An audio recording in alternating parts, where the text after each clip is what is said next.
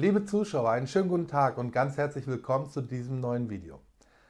Ja, es ist viel los in und bei den sozialen Netzwerken. Zuckerbergs Meta, also früher Facebook, ist diese Woche um sage und schreibe weitere 25% gefallen. Allein in den letzten zwölf Monaten hat die Aktie mehr als 60% ihres Wertes verloren.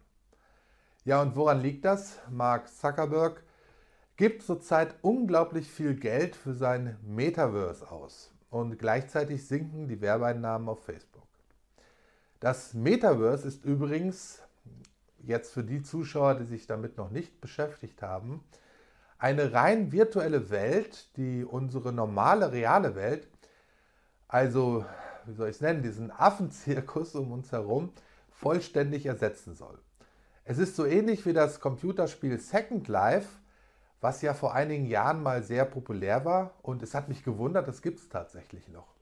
Vielleicht erinnern Sie sich, da konnte man quasi seine eigene Parallelwelt erschaffen und ja, wenn jemand hässlich war, konnte man sich einen schönen Avatar machen und aus einem dicken Menschen wurde ein dünner und vielleicht auch aus einem Mann eine Frau.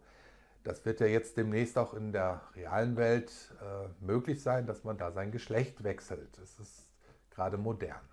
Ja, der Unterschied äh, zu Meta ist allerdings, dass Sie bei Second Life immer noch real vor dem Rechner sitzen, wogegen Sie im Metaverse vollständig mit Hilfe von diesen klobigen VR-Brillen in Ihr neues Leben eintauchen können. Und in diesem Metaverse können Sie natürlich auch richtig viel Geld ausgeben, zum Beispiel für virtuelle neue Markenturnschuhe, Designer-Jeans oder auch mal ein Luxusauto. Ja, auch Megajachten, wie sie russische Oligarchen und westliche Philanthropen häufig besitzen, sind da durchaus drin. Aber Sie können in dieser neuen virtuellen Welt natürlich auch wirklich reales Geld verdienen. Ich kannte tatsächlich mal jemanden, der mit der Programmierung von Motorbooten bei Second Life ein paar hundert Euro im Monat verdient hat. Das Metaverse ist also tatsächlich eine Welt, von der wahrscheinlich auch Yuval Noah Harari träumt, denn in diese Welt könnte er leicht seine nutzlosen Esser bestens entsorgen. Nun gut, es scheint, als ob die Anleger das Vertrauen in dieses Projekt verloren haben. Zeitgleich zum Absturz von Facebook und Meta hat der reichste Mensch der Welt, Elon Musk, nun doch endlich nach langem Hin und Her Twitter gekauft. Ja, und als erste Amtshandlung gleich einmal drei wichtige Leute aus dem Vorstand entfernt. Ja, auf der einen Seite ist da die Schadenfreude groß und viele bejubeln, dass nun auf Twitter die Zensur wahrscheinlich gestoppt wird. Und ja, zudem wird darüber gerätselt, ob Donald Trump, der ja lebenslang noch als amtierender amerikanischer Präsident auf Twitter gesperrt wurde, ob er auf die Plattform zurückkehrt. Wobei auf der anderen Seite Twitter jetzt auch schwere Verluste hinnehmen.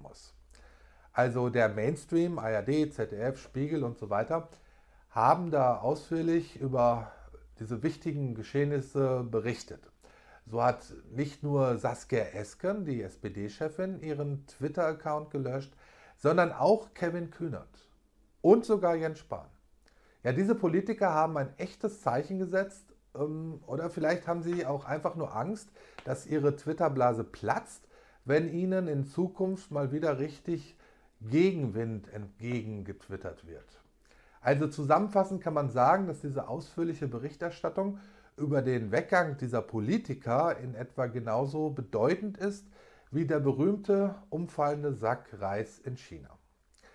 Ja, und währenddem will die Juso-Chefin Rosenthal dem Elon Musk Twitter gleich wieder wegnehmen und ihn enteignen. Da hat sie sich was vorgenommen. Und wenn ich mich in ihre Lage versetze, dann könnte man sich ja vorstellen, dass Twitter einfach den deutschen Staatsfunk, also den dem öffentlich-rechtlichen Rundfunk übertragen wird und wir ihn, also wir deutschen Bürger, ähm, diesen Deal dann von unseren GZ-Gebühren bezahlen. Weil Elon Musk wird ja sicher auch bei einer Enteignung eine Entschädigung haben wollen. Das wären dann so circa 44 Milliarden Euro, die man über eine Erhöhung der Zwangsgebühren ja sicherlich auch von den deutschen Bürgern verlangen könnte. Spaß beiseite, es ist unfassbar, was hier für ein Theater vorgespielt wird. Als hätte man keine anderen Sorgen. Tja, also Twitter ist jetzt befreit, wie Elon Musk selbst schreibt, und trotzdem sollte man hinsichtlich des gerade geänderten Paragraphen 130 im Strafgesetzbuch, darüber hatte ich gerade im letzten Interview mit Markus Heinz ausführlich gesprochen, man sollte trotzdem aufpassen, was und wie man etwas schreibt. Denn sonst könnte man sich schneller, als man denkt, vor Gericht wiederfinden. Nun gut, Stefan Homburg twittert dazu, ich lese das mal vor. Heute hat Elon Musk Twitter gekauft. Er stärkt die Meinungsfreiheit. Sehr schön. Aber twittern Sie nicht zum Ukraine-Krieg. Die Politik bestimmt, was Volksverhetzung ist und Ihre Meinung, also die Meinung der Politik, kann sich bis zum Ende der Verjährungsfrist ändern. Ja, ja ansonsten gibt es noch weitere Kommentare, zum Beispiel von Boris Reitschuster. Vor Musk mussten nicht Woke auf Twitter fürchten, zensiert zu werden. Mit Musk müssen die Woken zwar selbst keine Zensur fürchten, aber sie fürchten sich davor, dass Menschen, die eine andere Meinung als sie haben, nicht mehr zensiert werden. Ein Erdbeben im Elfenbeinturm. Ja, und von der anderen Seite kommt dann so etwas wie das hier von Joylene. Ja, okay, jetzt wo Elon Musk Twitter gekauft hat, hält mich nichts mehr hier. Bis Ende des Jahres bin ich weg. Warum nicht sofort? Also gut, kein Bock mehr auf die Scheiße, dass ein reicher Opportunist, der transphobe nochmal Scheiße labert und gemeinsame Sache mit Nazis macht, diesen Laden übernimmt. Also Elon Musk ist jetzt auch Nazi oder macht gemeinsame Sachen mit Nazis. Ja, und dann schreibt hier ein User namens Sarkasmus Booster. Jetzt, wo Musk Twitter gekauft hat, hauen die linken Gutmenschen alle ab, weil sie nichts von Meinungsfreiheit halten. Sie können damit nicht umgehen, weil sie vom öffentlich-rechtlichen Rundfunk zu Gutmenschen ohne eigene Meinung umerzogen wurden. Das wird ja ganz schön langweilig hier. Ja, liebe Zuschauer, ich möchte jetzt abschließen mit einem Tweet und zwar von der Schneekönigin.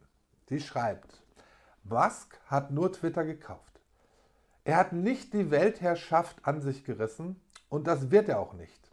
Und vielleicht atmen wir jetzt einfach mal alle locker durch die Hose und beruhigen uns wieder. Ja, liebe Zuschauer, das soll mein Schlusswort sein. Lassen Sie uns alle beruhigen. Ich wünsche Ihnen ein schönes Restwochenende. Ich werde mich jetzt mit dem Hund aufmachen in die Natur. Es ist unglaublich warm für Ende Oktober. Also wir haben heute hier 23, 24 Grad. Ja, Ihnen alles Gute und bis bald.